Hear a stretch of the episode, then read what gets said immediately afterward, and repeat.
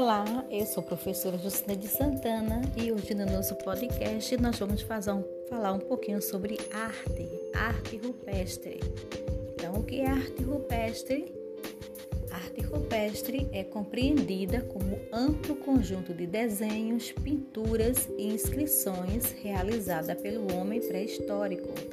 Geralmente, este tipo de manifestação artística aparece no interior de cavernas e em outras superfícies rochosas cingidas pela marca da presença humana. Arte rupestre é o termo empregado para denominar o tipo de arte mais antigo da história, com início no período Paleolítico Superior. Encontrada todos os, em todos os continentes, a arte rupestre divide-se em dois tipos: a pintura rupestre que, que são composições feitas com pigmentos, e a gravura rupestre, que são imagens gravadas em incisões na própria rocha. O estudo desta arte permite que os pesquisadores conheçam mais e melhor os hábitos e a cultura dos povos da antiguidade, fornecendo informações preciosas acerca da pré-história. No ano de 1902, os especialistas aceitaram a ideia de que a arte rupestre é obra dos homens das, da pré-história. Estudiosos consideram as pinturas como prova de mentes primitivas e, no decorrer do século XX, formou-se e aceitou-se largamente a ideia de que o homem pré-histórico possuía as mesmas capacidades intelectuais e artísticas do homem moderno. As pinturas mais antigas, a data é razoavelmente confiável, estão na caverna de Chauvet, na França. As principais características da arte rupestre a denominação arte rupestre engloba as representações artísticas, desenhos, símbolos e sinais pré-históricas feitas em paredes, tetos e outras superfícies de cavernas, abrigos rochosos e ao ar livre. No geral, exibiam representações de plantas, animais, pessoas do período em que viviam e imagem do seu cotidiano, tais como os rituais, danças, caças, alimentação e etc. Ademais, o homem pré-histórico também se expressava por meio de esculturas em madeira, osso e pedra. Na construção das pinturas nas paredes das cavernas, os povos da antiguidade utilizavam sangue de animais, pedaços de rochas, ossos, argilas, salivas e etc. Arte rupestre no Brasil. No nosso país existem locais com pinturas rupestres. No estado do Piauí, encontramos dois parques: o Parque Nacional da Serra da Capivara, em São Raimundo Nonato, e o Parque Nacional Sete Cidades, na Paraíba, Cariris Velhos. No estado de Minas Gerais, encontramos dois sítios, Lagoa Santa e Peruaçu, Mato Grosso, Rondonópolis. Arte rupestre é o nome da mais antiga representação artística da história do homem. Os mais antigos índices dessa arte são datados no período Paleolítico Superior, 40 mil anos antes de Cristo. Consistiam em pinturas e desenhos gravados em paredes e tetos de caverna. Isso demonstra que o homem pré-histórico já sentia a necessidade de expressão através das artes, algo inerente ao ser humano. As representações feitas nas cavernas eram de grandes animais selvagens na tentativa de tentar reproduzir as caçadas da forma mais real possível. O homem pré-histórico usava ossos de animais, cerâmicas e pedra como pincéis além de fabricar suas próprias tinturas através de folhas de árvores, sangue de animal e excrementos humanos. No entanto, a veracidade da arte rupestre foi comprovada mediante recentes reavaliações, demonstrando o alto nível de capacidade de arte do homem pré-histórico que, com ferramentas básicas, produziu manifestações artísticas bastante relevantes para a sua época, transformando as cavernas nos primeiros museus da humanidade. Os principais sítios de arte rupestre estão localizados na França, norte da Espanha, Itália, Portugal e Alemanha. Então, por hoje é só a nossa aula sobre arte rupestre. Fique com Deus e nossa atividade virá no Google Classroom. Bom dia, boa tarde, boa noite, para, para, parafraseando o Padre Arlindo.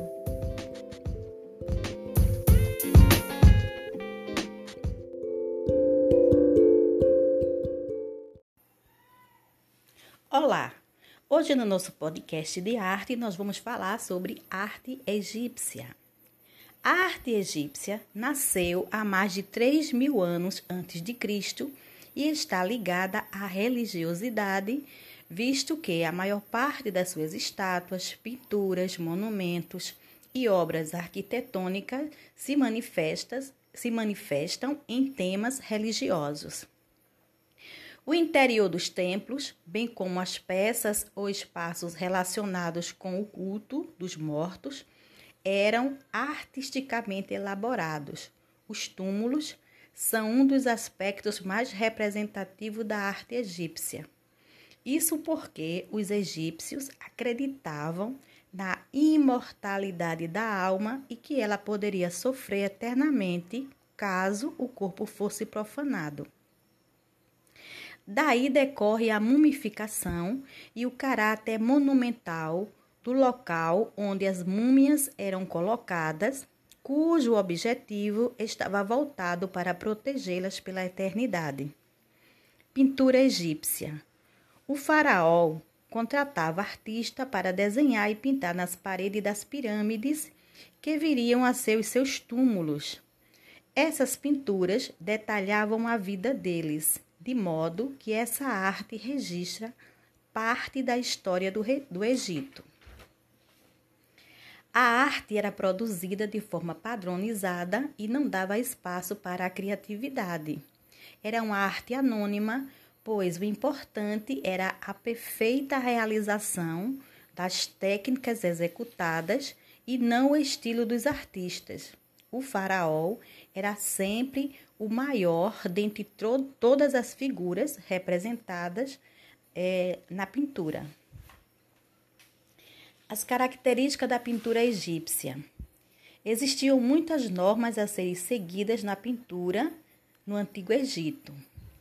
Por exemplo, a ausência de três dimensões, a ausência de sombra, utilização de cores convencionais e lei da frontalidade. O que era a lei da frontalidade? É a característica mais marcante na pintura egípcia. Essa regra determinava que o tronco das pessoas deveria ser representado de frente, enquanto a cabeça, pernas e pés exibidos de perfil. Os olhos também são retratados de frente. Essa maneira de representação cria uma combinação visual lateral e frontal. É, escultura egípcia. A maior parte das, das esculturas do Egito Antigo são representações dos faraós e dos deuses, apresentados em formas frontais, estátuas e sem qualquer expressão facial. As esculturas dos faraós eram representadas sempre na mesma posição, o homem de pé e com o pé esquerdo à frente, ou o homem sentado de pernas cruzadas ou sentado com a mão esquerda apoiada na coxa. Característica da escultura egípcias era sempre formas estáticas, formas isentas de expressão facial, segmento da convenção, em pé ou sentado. Esfinges egípcias. Que são esfinge, esfinges? Corpo de leão, que representava a força, representando a força, e a cabeça humana, que representava a sabedoria. As esfinges são, sem dúvida, as, as esculturas egípcias mais famosas. Elas eram colocadas nas entradas dos templos com o intuito de afastar os maus espíritos. Então, as esfinges egípcias, elas tinham o corpo de leão e a cabeça humana. Arquitetura egípcia. A arquitetura desse período reflete a funcionalidade, o que lhe conferia solidez e durabilidades incomparáveis para a época. As principais, ou melhor, é, as principais eram as pirâmides, né? Claro, as pirâmides do deserto de Gizé são as obras arquitetônicas mais famosas da, arquita da arquitetura egípcia. Também na região de Gizé, que se localiza a esfinge mais famosa, a Grande Esfinge de Gizé. Existem várias pirâmides no Egito, as pirâmides de Gizé, ao todo, são 11, mas três atravessam fronteiras, que são Kelpis, Kefri e Miquerinos, joias de pedras. Enquanto Mastaba era o túmulo dos egípcios, as pirâmides eram os túmulos dos seus faraós, que eram considerados os representantes de Deus na terra. É, é importante é, frisar que a base do triângulo, né, porque a pirâmide ela, é, ela era em forma de um triângulo, então a base do triângulo, que é a parte mais larga da pirâmide, a parte de baixo, representava o faraó e a sua ponta representava a sua ligação com Deus.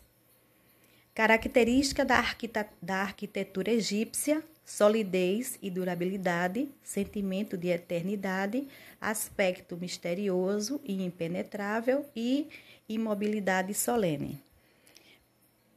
É, não podemos deixar de, de, esquecer de falar né, sobre é, essas pirâmides, que eram os sarcófagos dos faraós, que eram mais do que reis, eram, é, vamos dizer assim, dono, os donos do mundo. Então, por hoje é só. E depois faremos a nossa atividade. Boa no... Bom dia, boa tarde boa noite.